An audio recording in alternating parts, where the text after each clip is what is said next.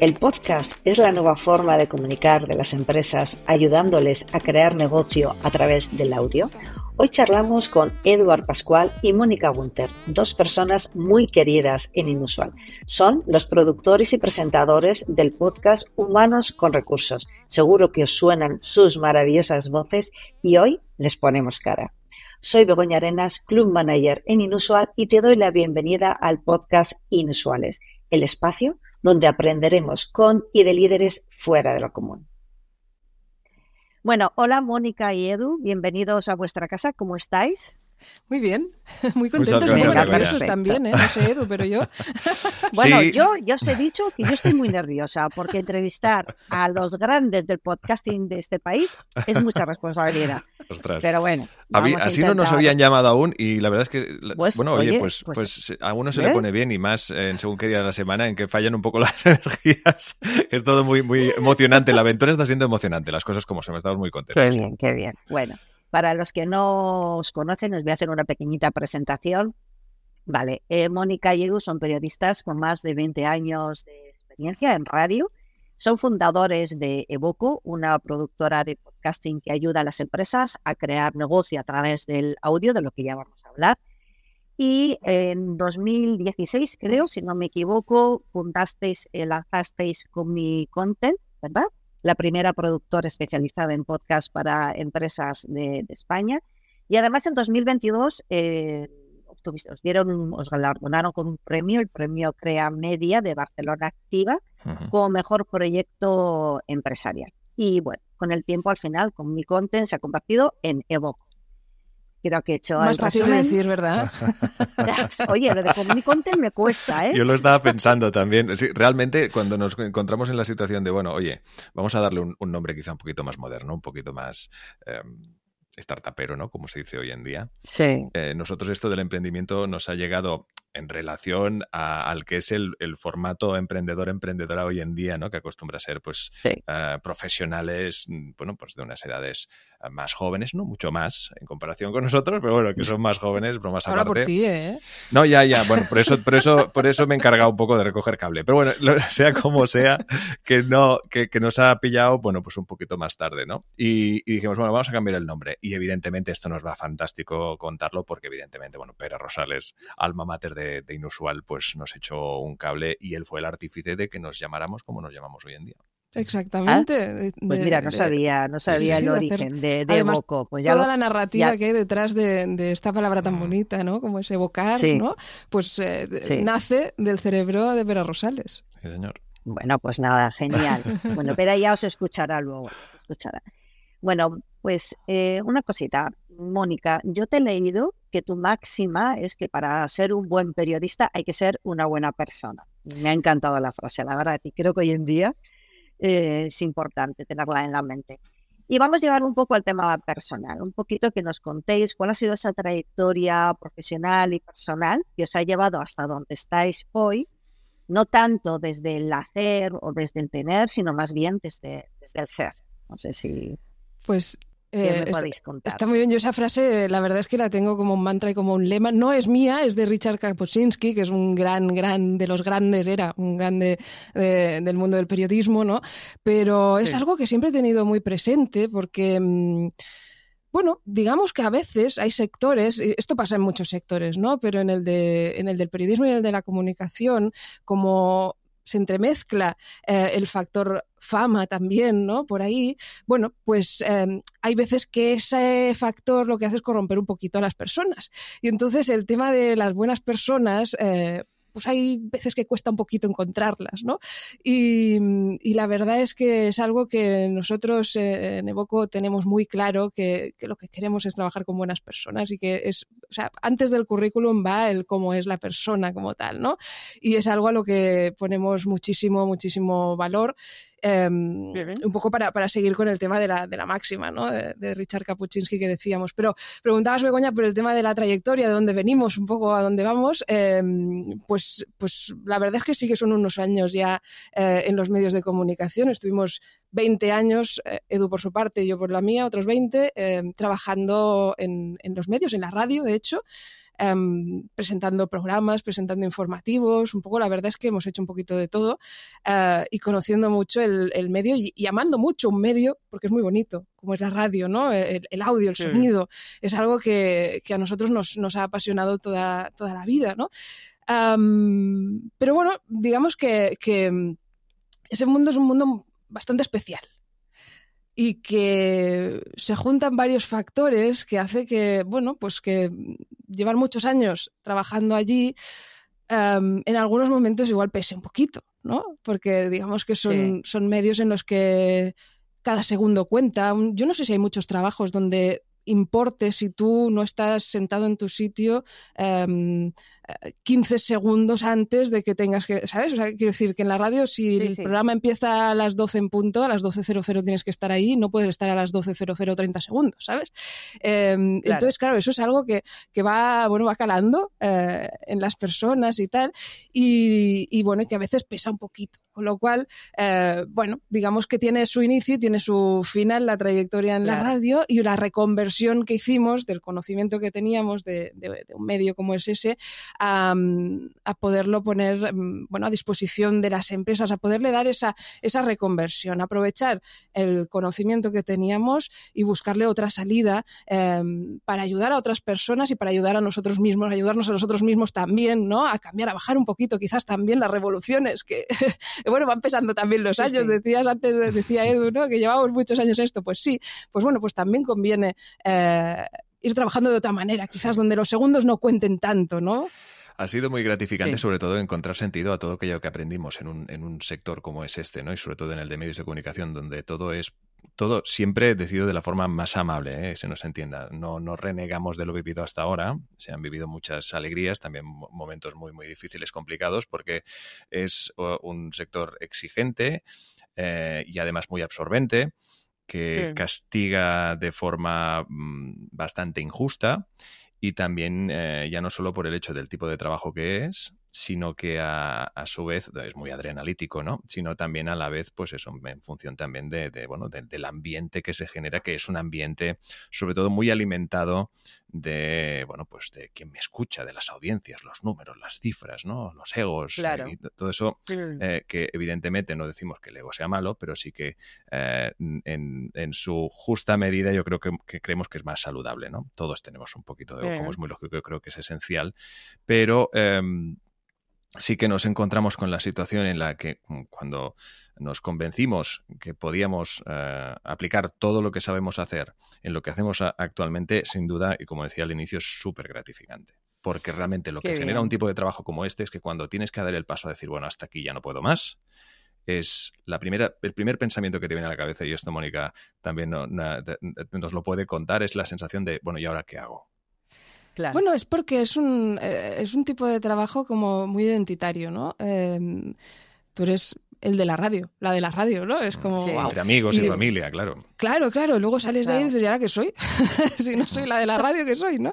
Em, pero, pero, pero por otro lado, y para no, eh, pues no renegar, ¿no? Como decía Edu, eh, sí que es un, un, tipo de experiencia profesional que lo que te da es muchísimos recursos, ¿no? sí es un trabajo que tienes que tener los sentidos alerta, todos los sentidos alerta en todo momento, ¿no? Estás calculando, pues cuando tú estás haciendo un directo de radio, estás calculando el tiempo, además lo cuentas hacia atrás, ¿no? ¿Cuántos minutos me quedan para tener que acabar? ¿Cuánto puedo decir? ¿Cuánto puedo alargar? Además tienes que ir, eh, bueno, improvisando un discurso eh, conforme vas hablando, ¿no? Si estás haciendo una entrevista, pues también tienes que tener esa escucha activa eh, para poder reincorporar preguntas en, en un momento dado. Quiero decir que te da una serie de, habilidades blandas de estas, ¿no? Que ahora están de, moda. de moda. Claro, que luego, mm, pues aplicadas a, la empresa, que es lo que hemos hecho nosotros, ostras, la verdad es que tienen un potencial tremendo y que en su día quizás no veíamos, ¿no? Cuando estás allí dices, bueno, pues hago radio y ya está, solo sé hacer esto, ¿no? Y ostras, luego dices, no, no, te paras a pensar, ostras, no, no, es que tengo una capacidad de análisis, de respuesta rápida, de, em, escucha activa, de un montón de, cualidades. Recursos para apagar incendios también, ¿no? Exactamente. y, para, y para poder hacer muchas cosas en poco tiempo, ¿no? Mm. Eh, la gente que lleva un podcast em, sabe del trabajo que conlleva mm. crear un podcast, y tú lo sabes, Begoña, ¿no? O sea, hay que hacer toda una serie de de gestiones, ¿no? Para conseguir a los invitados, para hacerte el guion, tienes que documentar, em, eh, tienes que grabar, editar, subirlo a las plataformas. Claro, nosotros hacíamos eso cada día durante 20 años un montón de veces, porque eran en un programa de dos horas, pues imagínate cuántas entrevistas se hacían, ¿no? O cuántos guiones tenías que, preparar cada día. Claro, esto luego resulta que, ostras, tú te planteas hacer un podcast y dices, bueno, pero si una entrevista al mes o una entrevista a la semana, pues si eso lo hago yo, vamos, ¿no? Claro, Y ahí es donde le vimos un poquito el, el, tema, decir, no, no, pues es que somos capaces de hacer un montón de cosas y esto puede servir, ¿no? A la gente, la evolución, a ¿no? La evolución profesional. Qué guay, qué bonito. Bueno, pues como estáis comentando, eh, sois pioneros en el podcasting en nuestro país, sobre todo enfocado quizás a, la, empresa, ¿no? Eh, eh, hay muchos tipos de podcast, pero en podcast y en ofrecer ese servicio y, ver el beneficio del podcast para la empresa, pues probablemente sois, por no decir los únicos, yo creo que sí. Entonces, em, desde vuestra experiencia, ¿Qué dificultades o carencias estáis identificando en la estrategia de comunicación que, de las empresas hoy en día, ¿no? Que están las, estrategias que están aplicando hoy en día las empresas en su, en su comunicación. Uh, tú o yo, Edu. Ah, no, no, tira, tira. Sí, Tiro yo, venga, yo no, que, no, claro. sabes que me das cuerda y yo. No, pero es la, bueno, pero eres la responsable de, de, estrategias en Evoco, así que oye, creo mejor escucharte a ti que a mí.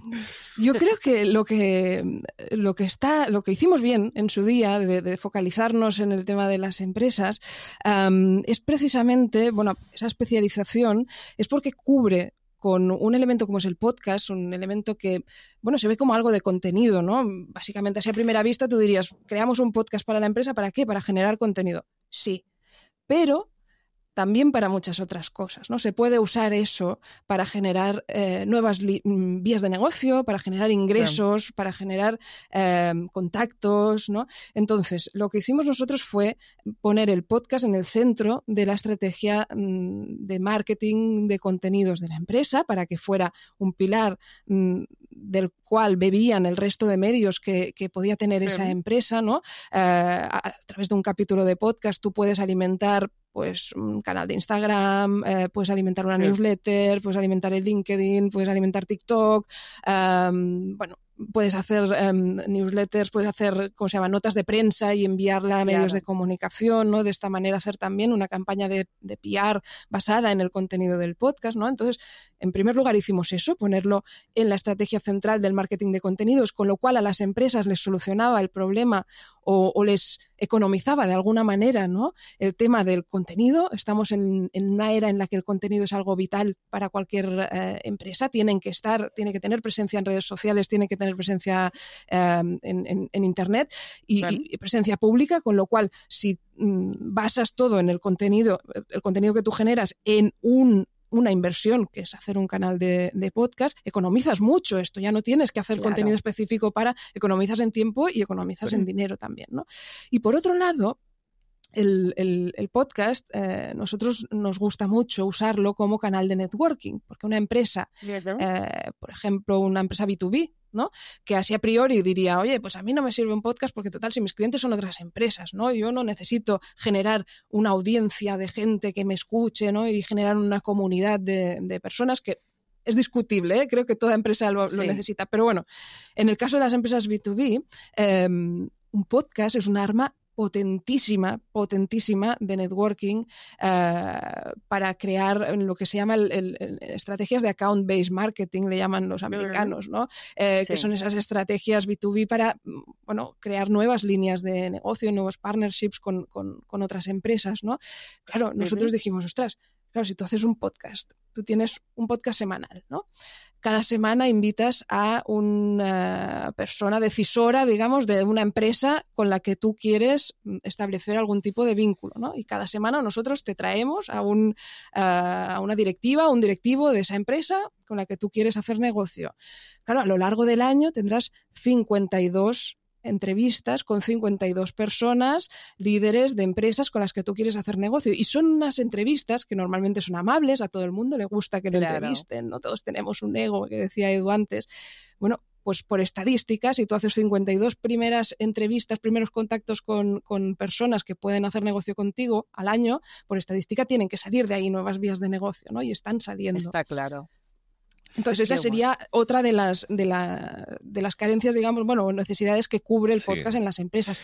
Pero hay muchas más. también la atracción de talento, ¿no, Edu? Sería una que, también abordamos con, claro. el podcast. Bueno, está la, atracción de talento, la comunicación interna, luego también está el podcast como experiencia de, usuario, ¿no? Hay, hay muchos, muchos ejemplos, pero sobre todo en lo que, lo que explicaba la Mónica, eh, Mónica también era sobre el, hecho, y nosotros tenemos como uno de nuestros lemas, aparte del podcasting Great Ideas, intentamos que todas las ideas sean great, pero bueno, yo creo que lo vamos consiguiendo, pero sí el hecho de que ayudamos a las, a las compañías, a las empresas, a las instituciones a que se conviertan, conviertan en sus propios medios de comunicación. Pero no, nada tiene sentido si no saben exactamente para qué quieren convertirse en ello, ¿no? Entonces, claro. Al principio somos un, un, país, sobre todo si, ahí, si hablamos solo de España, evidentemente trabajamos con más países, pero uh, si hablamos de España, somos un, país, un país culturalmente muy radiofónico.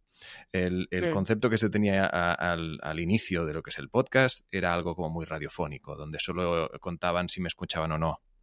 Um, los likes, ¿no? La fiebre de los likes, como claro. nos pasa en redes sociales, ¿no?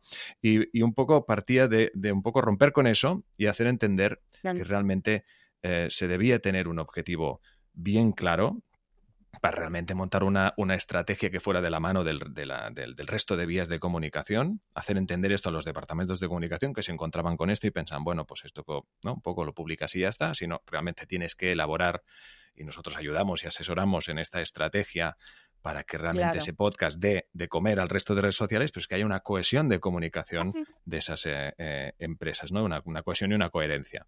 Y a partir de ahí, a ir a, se, se, ha ido entendiendo con el paso de los años y ahora mismo ya, cuando nos contactan, nos dicen, oye, quiero un podcast porque mi objetivo es este y realmente eh, da, da gusto porque el, el, mensaje ha calado claro. y, la, y, un poco también la, sobre todo la, eso, ¿no? las marcas, las compañías van entendiendo exactamente del potencial claro. enorme que tiene un podcast.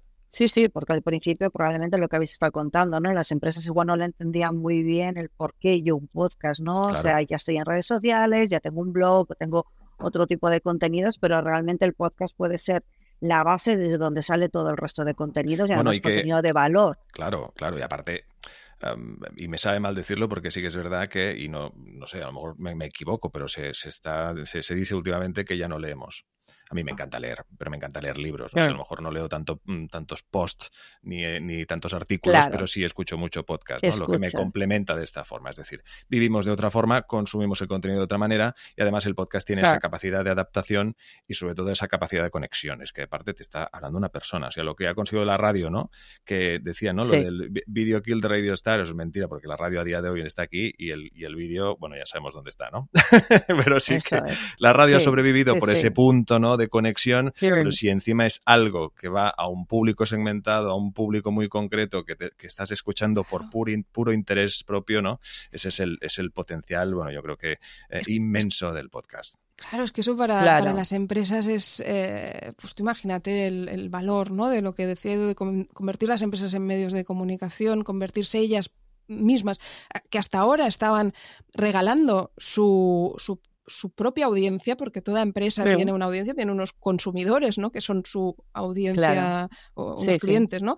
Eh, la estaban regalando a medios de comunicación, pagando campañas además muy costosas por anunciarse en medios generalistas que van eh, bueno pues al gran público en cambio si tú eh, tienes tu canal de podcast, tu audiencia, sabes que está, es nicho, es, está muy dirigida, sabes que esa, esa mm. gente es potencial cliente tuya. Esto en términos de inbound marketing se usa muchísimo, claro. ¿no? O sea, atraes Eso realmente es.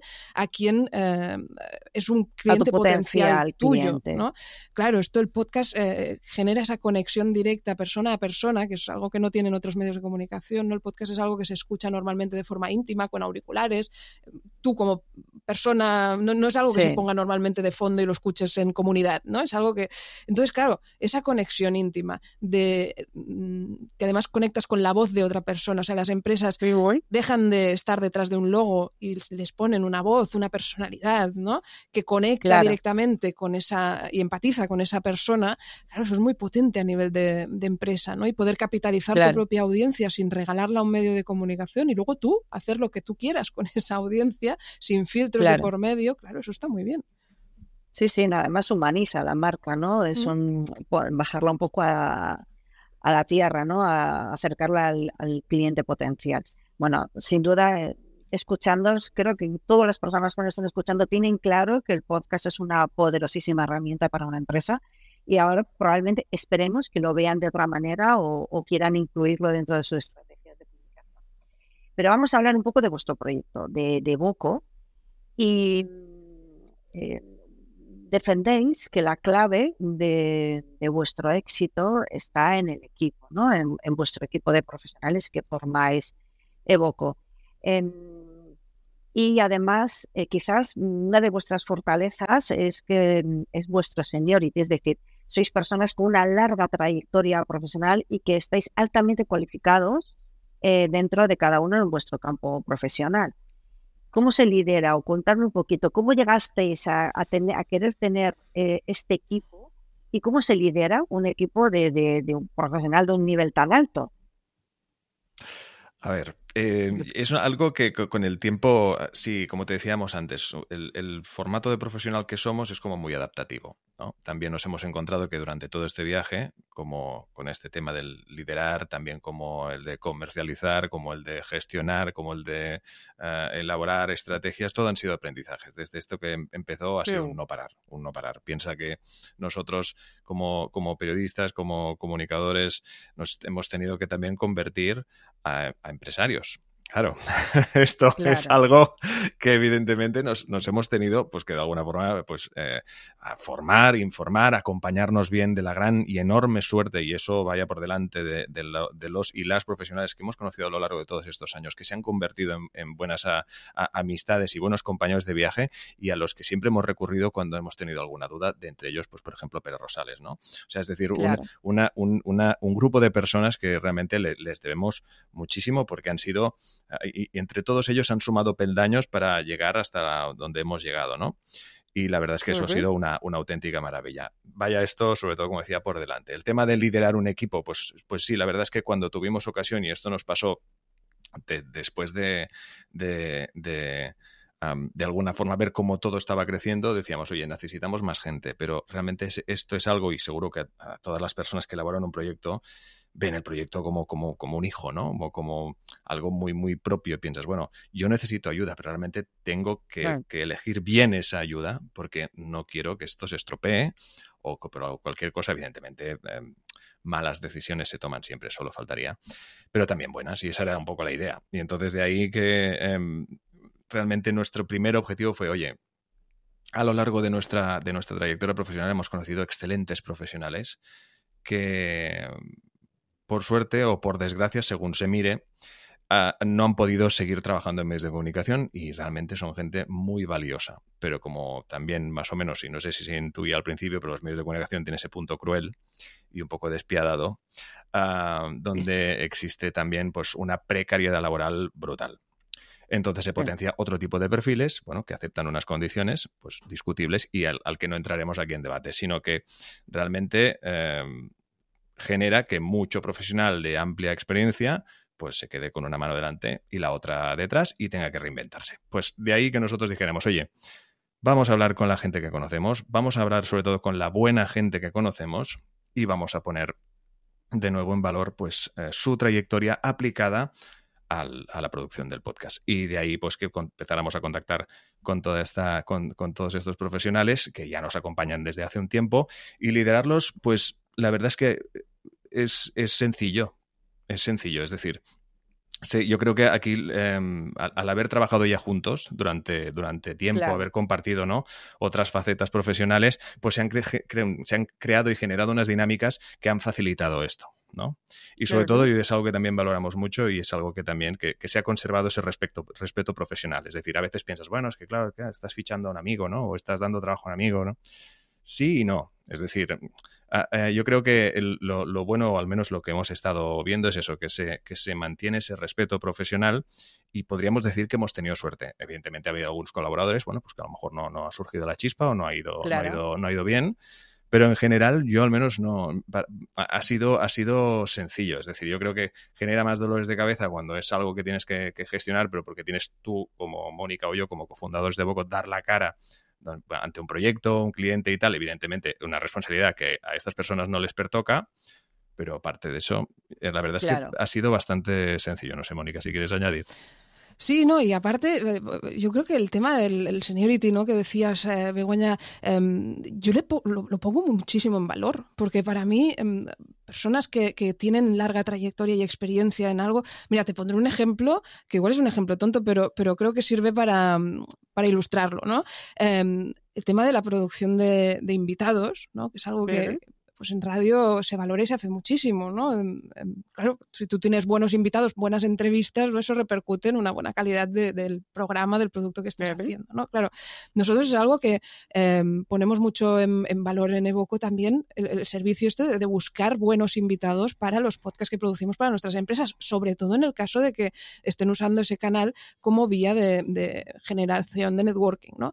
Bien, em, bueno, pues nosotros tenemos, yo te diría que al mejor productor de invitados de la historia, que es una persona que tiene muchísimos años de, experiencia, que cuando nosotros lo fichamos para, colaborar con Evoco, no estaba ya eh, vinculado a los medios de comunicación, porque lo que decíamos, hace 20 años había muchos medios de comunicación, eh, luego se han ido fagocitando unos a otros, ahora hay pocos, con lo cual, y además los que quedan han reducido plantillas, ¿no? Entonces eh, eh, digamos que los puestos de trabajo para periodistas en las radios eh, pues han quedado en muy poquitos, ¿no? Entonces esta persona estaba ya desvinculada de los medios de comunicación, ¿no?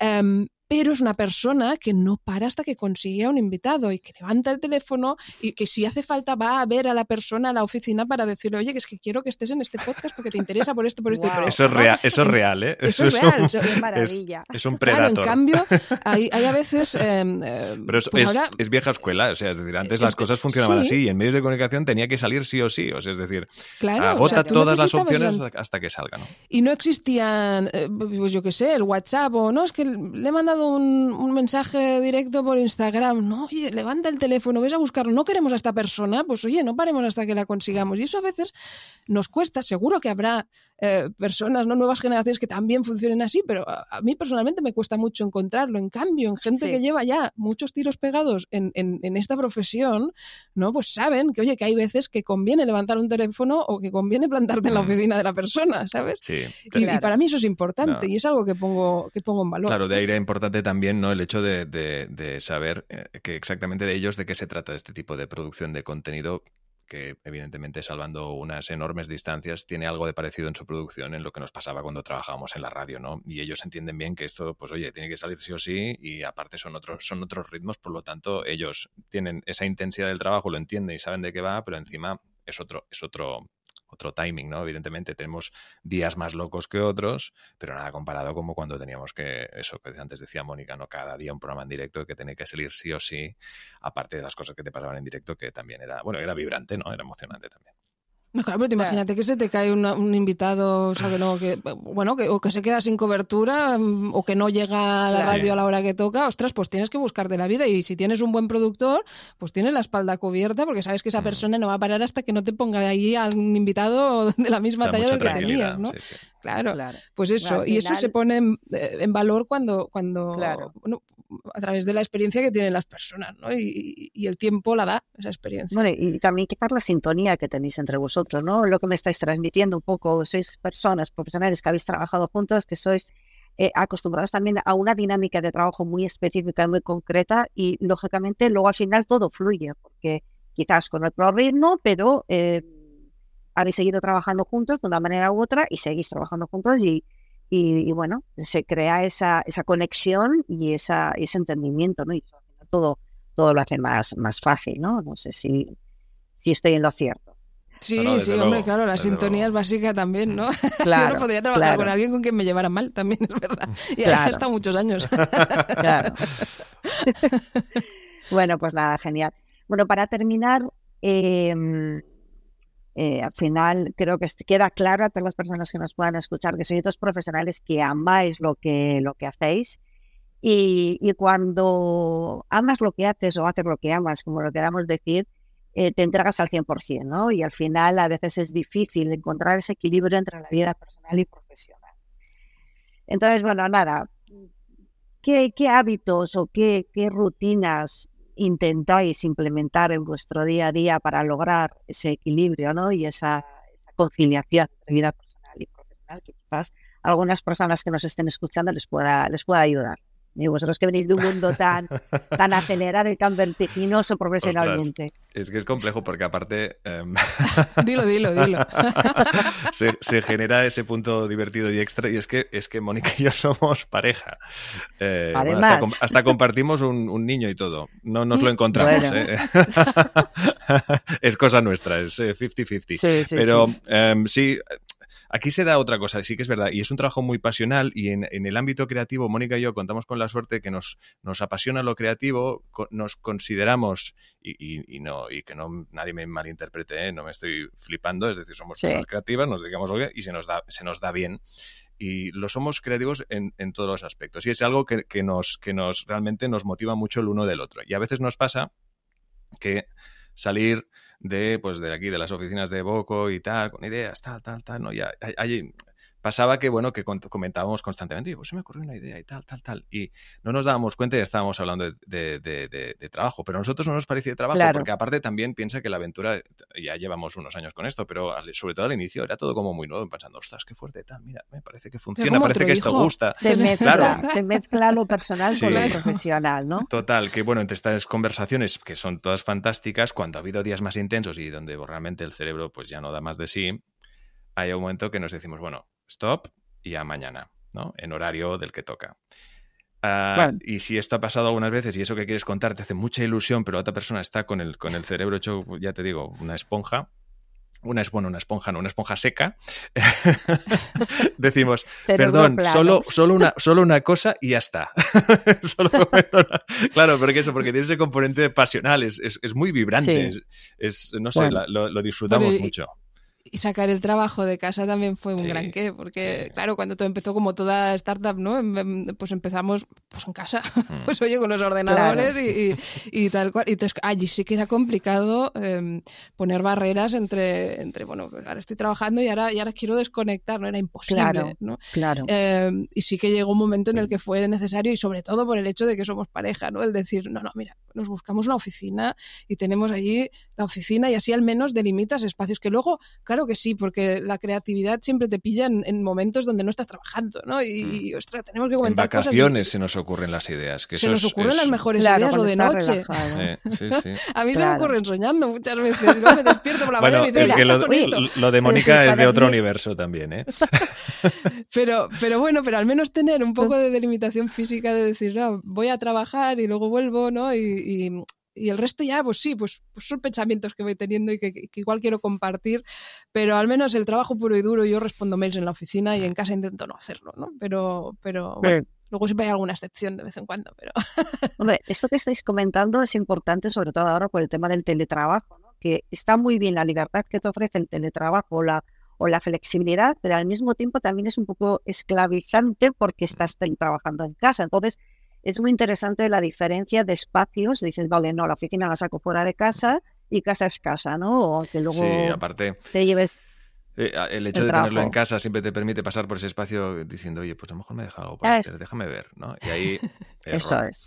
Pero, pero hay mucha gente que ha sabido seguir viéndole el lado positivo y, oye, está encantada de la vida haciendo pues, un trabajo que lo hace mixto y en nuestro caso, ya te digo, a mí personalmente le he encontrado el que poder tener tu propio espacio aparte, ¿no? Y, ahí que sea un yo espacio... creo que, pero pero poder tenerlo. O sea, yo creo que está, la mm. clave ahí está en, la, en, la, en que sea opcional, mm. sí, sí, en que tengas opción de hacer. Claro, oye, que mm, hoy em, pues me va bien quedarme en casa porque yo qué sé, porque tengo al niño enfermo, porque, porque me apetece, ¿sabes? Porque no sé, porque lo que sea, porque eh, bueno, pues te quedas. Pero, pero que tener la opción, yo creo que el híbrido es, es la solución y todo en casa por obligación, porque hay gente que, pues, bueno, a mí, en el momento en el que la pandemia pues, pues nos obligó a, a trabajar en casa 100%, ¿no? Eh, pues imagínate hacer un programa de radio en directo eh, desde casa cada día y con un niño que entonces tenía dos años, pues claro, era, ostras, llegó un momento en el que casa era claustrofóbica ya. Claro, eso fue, tremendo. la experiencia fue, fue, fue, genial, pero bueno, es lo que decíamos, ¿no? Al final todos fuéramos del sector que fuéramos y trabajáramos de lo que trabajáramos, ¿no? Todos nos tuvimos que adaptar de la mejor manera. ¿no? Eso es, allí no teníamos opción. allí no había opción, se tenía que hacer así, punto. pero ahora yo creo que la mm. clave está en ese, en ese método híbrido, ¿no? De decir, bueno, pues tengo opción de ir a una oficina o tengo opción de quedarme en casa cuando quiera o de, mm. quedarme en casa o de trabajar desde donde quiera, ¿no? Porque eso está, yo creo que eso Totalmente. es fantástico. Sí, sí, sí, totalmente. Pero está claro que, bueno, un poquito el, puede ayudar a algunas personas a decir, bueno, quizás, eh, ¿no? Eh, vamos a buscar una solución híbrida, ¿no? Bueno, apenas una decisión personal, siempre que la puedas elegir tú, pues bienvenida sea, eso está, es, evidente. Bueno, pues nada, Mónica y Edu, muchísimas gracias, me ha encantado charlar con vosotros, compartir este ratito, ha sido un placer y estoy segura que, inspirará a, a, muchas personas que os escuchan y espero que también a reeducar a las empresas en la importancia de incluir el en, sus estrategias de comunicación. Dejaremos también el, vuestra web en la descripción, etcétera, porque creo que realmente podéis aportar mucho valor y, a ver si se animan más empresas. Un abrazo enorme. Muchas gracias.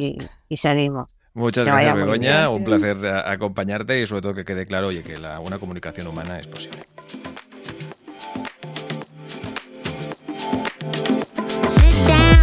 is that?